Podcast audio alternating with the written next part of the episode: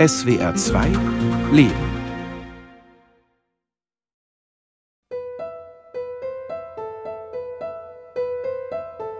Ohne Unterlass, unaufhaltsam, unwillkürlich und wie von selbst gleiten Daumen und Zeigefinger über die Nagelhaut, tasten und suchen unentwegt nach Unebenheiten, kleinen Hautfetzen, überschüssigem Fleisch, winzigen Rissen. Manchmal dauert es ein wenig, aber sie finden immer etwas, das stört und das weg muss, das herausgepult, aufgekratzt oder abgerissen werden muss. Am Anfang war es so, dass ich Mückenstiche hatte, die ich aufgekratzt habe. Also da konnte ich nicht von wegbleiben. Und diese Mückenstiche haben dann so große flächige Wunden, so flache Wunden ergeben. Da konnte man dann die Krusten auch wunderbar wieder aufkratzen. Und das war quasi ein Spaß ohne Ende, weil da hatte man immer was zu tun, vor allen Dingen im Sommer. Und später war es dann so während der Pubertät, dann kam halt die Pickel, dann kamen die Mitesser.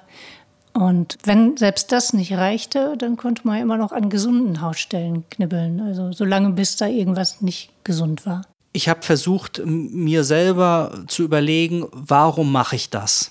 Und meine Vermutung ist, dass ich gedacht habe, mit mir stimmt etwas nicht, ich mache etwas Schlechtes und ich versuche dieses Schlechte aus mir herauszuholen, damit später wieder alles gut wird. Das war auch eine Art Beruhigung für mich. Auch heute noch, es gibt so viele Situationen, wo ich anfange zu kratzen. Wenn mir langweilig ist, habe ich das oft. Wenn ich ganz viel Druck verspüre, dann ähm, fange ich an, total unruhig zu werden und durch das Kratzen beruhige ich mich dann wieder. Also dann suche ich auch meine Haut nach Stellen ab, die eigentlich völlig normal aussehen für Außenstehende, aber für mich sind dann so kleine Unebenheiten dann da und die muss ich dann aufkratzen. Ja, wenn mir langweilig ist, wenn ich schlecht drauf bin, es gibt eigentlich keine Situation, wo es nicht passiert, wo ich nicht anfange zu kratzen. Wann und warum das bei mir angefangen hat, kann ich gar nicht genau sagen. Ich knibbel schon so lange ich denken kann.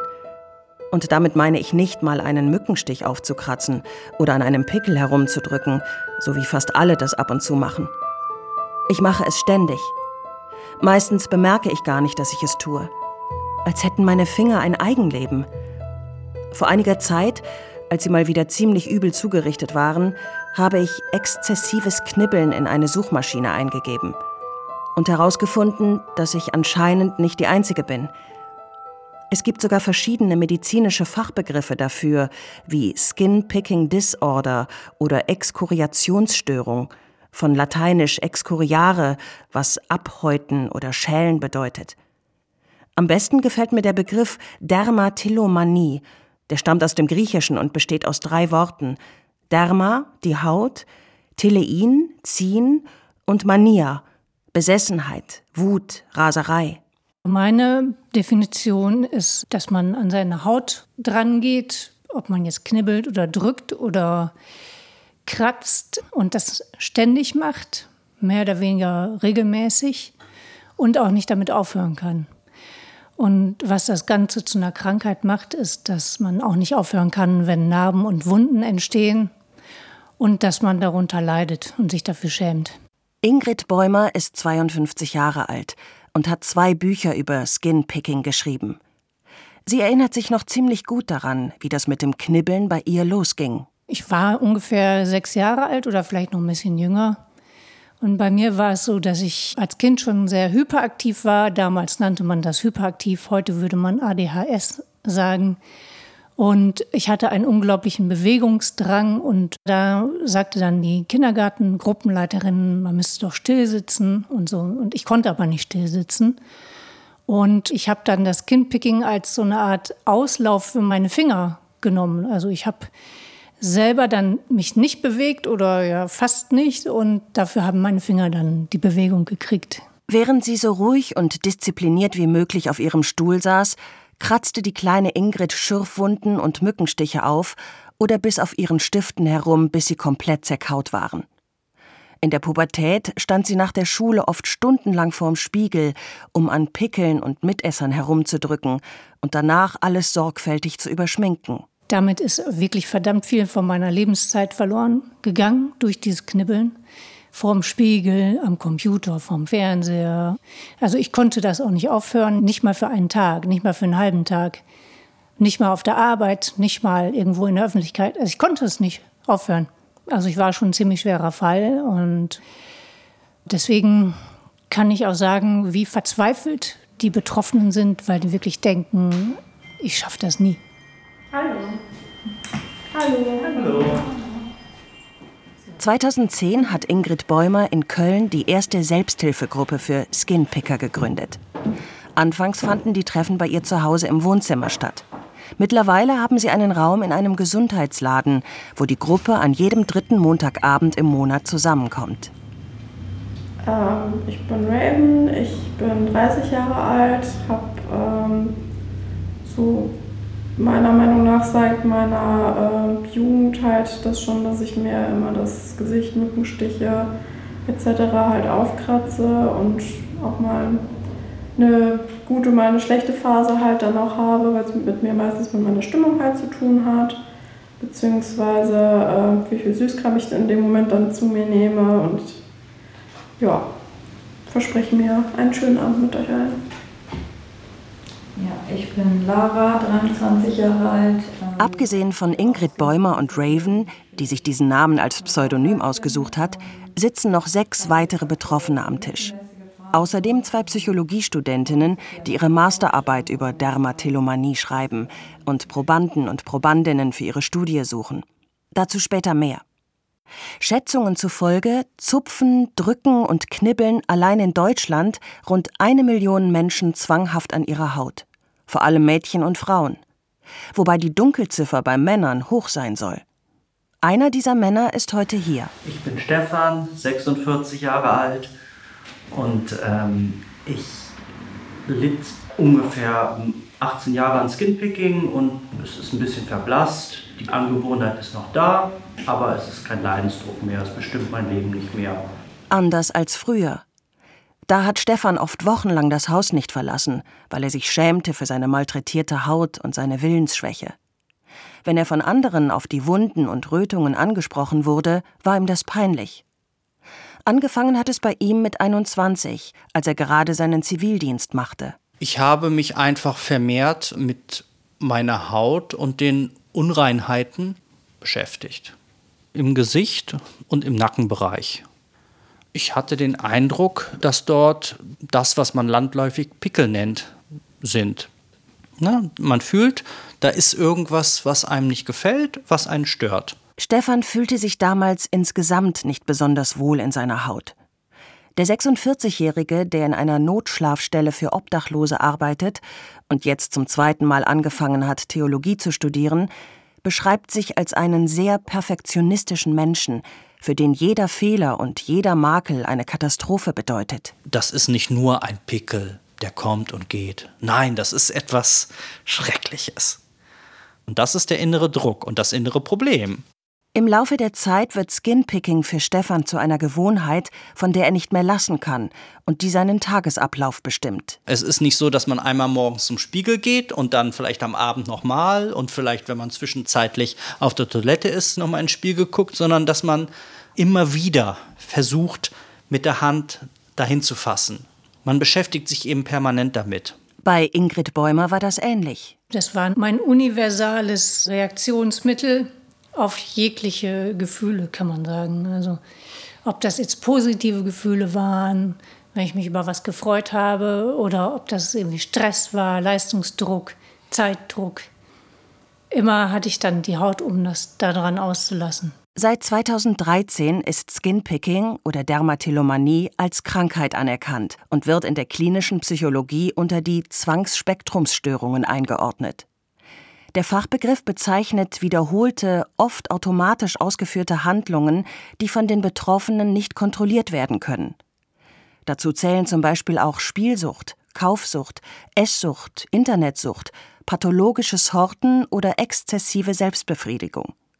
Ein Sammelbegriff für chronische Verhaltensmuster, mit denen Menschen dem eigenen Körper Schaden zufügen, ist die englische Abkürzung BFRB. BFRB, also BFRB, sind Body Focused Repetitive Behaviors. Das sind Dinge wie Skinpicking, Trichotillomanie, also krankhaftes Haare ausreißen. Und dann gibt es noch Nagelhaut beißen oder Rhinotilexomanie zum Beispiel, dass man in seiner Nase bohrt in krankhafter Art und Weise. Oder dass man seine Mundschleimhaut aufbeißt und so. Das sind alles Dinge, die unter BFAB fallen. Ich gehöre zu den Nagelhautaufreißern und Abbeißern. Der Fachbegriff ist Dermatophagie. Die tritt häufig zusammen mit Onychophagie auf, dem zwanghaften Nägelkauen. Das habe ich früher auch gemacht. Man spricht nie darüber, aber ich glaube, dass es vielen auch so geht. Und ich finde es eigentlich wichtig, auch da offen mal drüber zu sprechen. Ich glaube, viele schämen sich auch dafür und man sollte dazu stehen. Oder man sollte auch vielleicht die Gesellschaft sensibilisieren. Und nachdem ich mich dann wirklich mal damit beschäftigt habe, konnte ich dann auch selber für mich akzeptieren, dass es eine Krankheit ist und dass es okay so ist.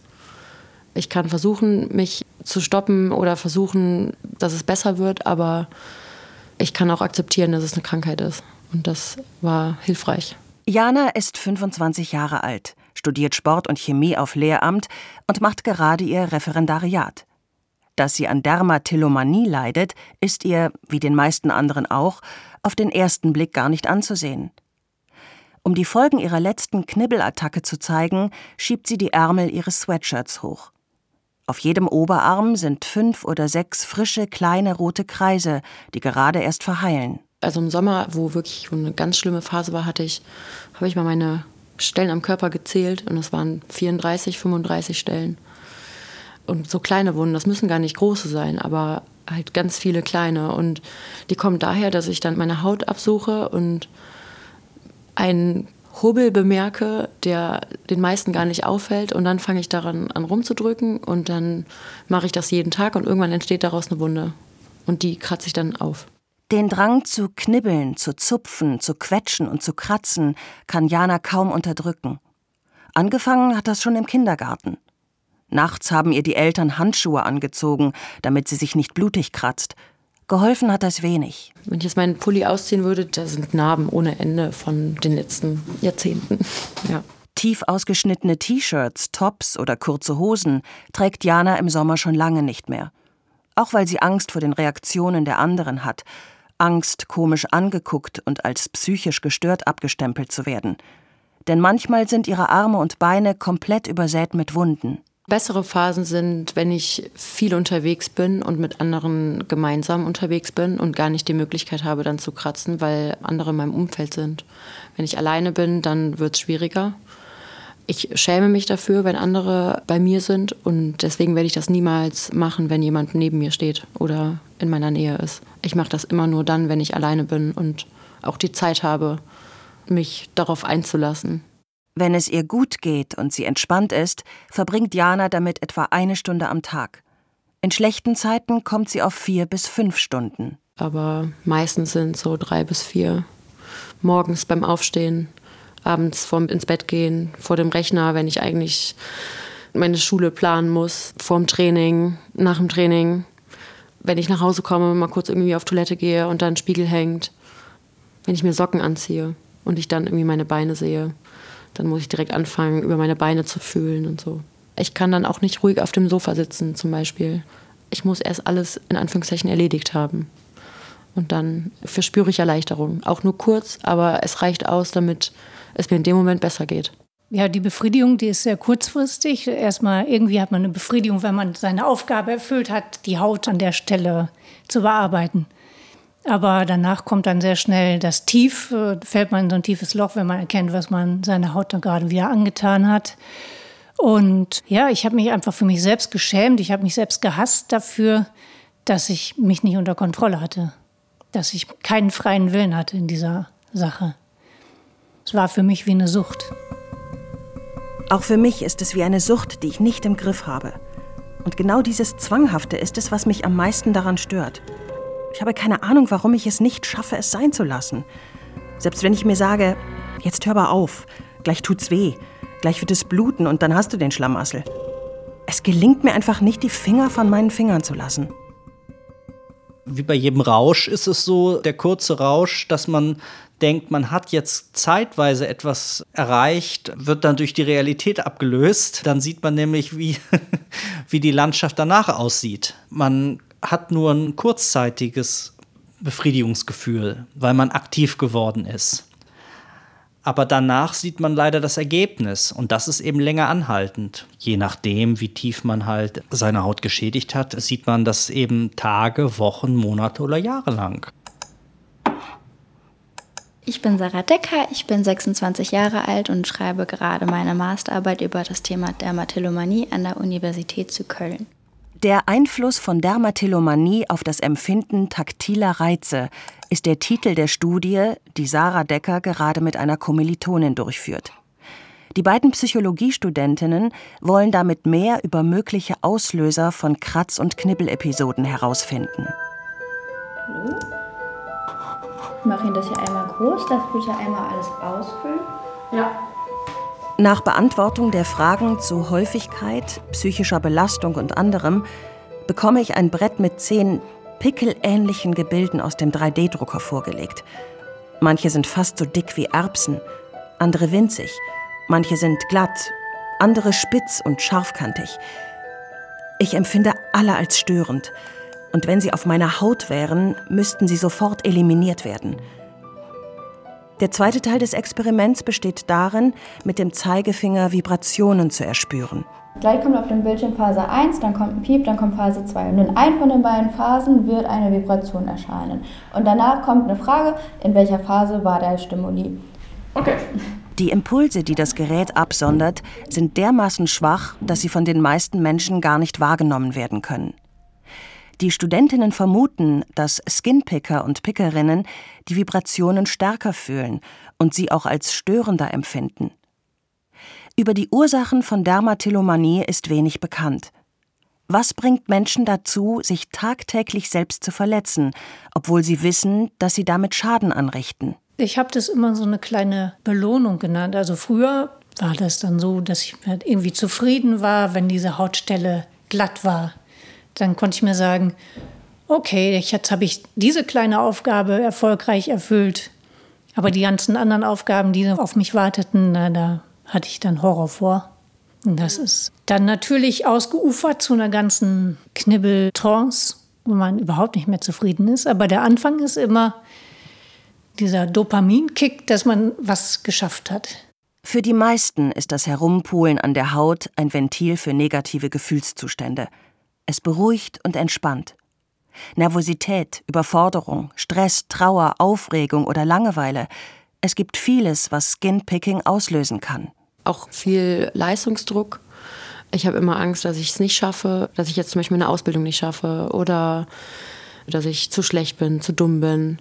Das sind solche Gedanken, die begleiten mich schon relativ lange und ich glaube, das löst auch dann viel Druck aus oder diese Versagensangst. Ja, dieser Druck, das ist schon das Gefühl, was viele haben. Also, aber man kann das auch nicht so verallgemeinern. Zum Beispiel haben wir eine bei uns in der Gruppe, die sagt, dass sie immer knibbelt, wenn es ihr gut geht, weil ihr zu Hause nie erlaubt wurde, sich gut zu fühlen. Für mich geht das darum, Gefühle zu verdrängen mit dem Skinpicking. Und die Gefühle, die damit verdrängt werden, und das können die unterschiedlichsten Gefühle sein. Wenn Stefan an seinen Pickeln herumdrückte, war er vollkommen darauf konzentriert und musste an nichts mehr denken, was ihn belastete. Als Ursache für sein Skinpicking sieht er heute den Wunsch, Probleme in seiner Familie zu lösen, die er gar nicht lösen konnte. Das war eben eine Quelle unendlichen Frustes. So, und eben weil dieser Frust so stark war, habe ich dann irgendwann wahrscheinlich gedacht, wenn das eine nicht hilft, muss ich andere Wege suchen. Und ein Weg, sage ich jetzt mal ein Holzweg, war eben sicher Skinpicking. Schau mal, was ich hier gerade gefunden habe. So diese Fidget Toys ne, für uns Skinpicker. Ja, das ist so ein bisschen weich, da kann man dran rum, irgendwie rumspielen. Ne? Zurück in der Selbsthilfegruppe. Ingrid Bäumer hält eine Erbsenschote aus Gummi in die Höhe. Wenn man sie quetscht, springt eine kleine Erbse heraus. Solche Fingerspielzeuge oder Fidget Toys werden schon seit den 70er Jahren therapeutisch eingesetzt, um die Hände zu beschäftigen und Stress abzubauen.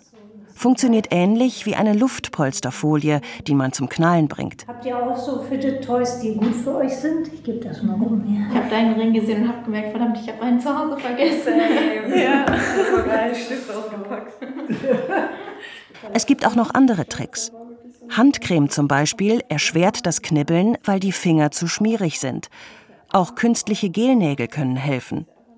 Manche verbannen sämtliche Spiegel aus der Wohnung oder hängen Zettel an die Wand mit Sprüchen wie Finger weg oder nicht knibbeln. Das erste, was ich gemacht habe, ungefähr tausendmal ohne Erfolg, ist mir vorzunehmen, morgen höre ich auf. Was auch nicht funktioniert hat, ist mich auf die Hände zu setzen. Das ist so ein beliebter Therapietipp, dass man sich so auf die Hände setzt, dann kann man ja nicht knibbeln. Handschuh anziehen, das fand ich dermaßen unangenehm, dass ich die sofort wieder ausgezogen habe.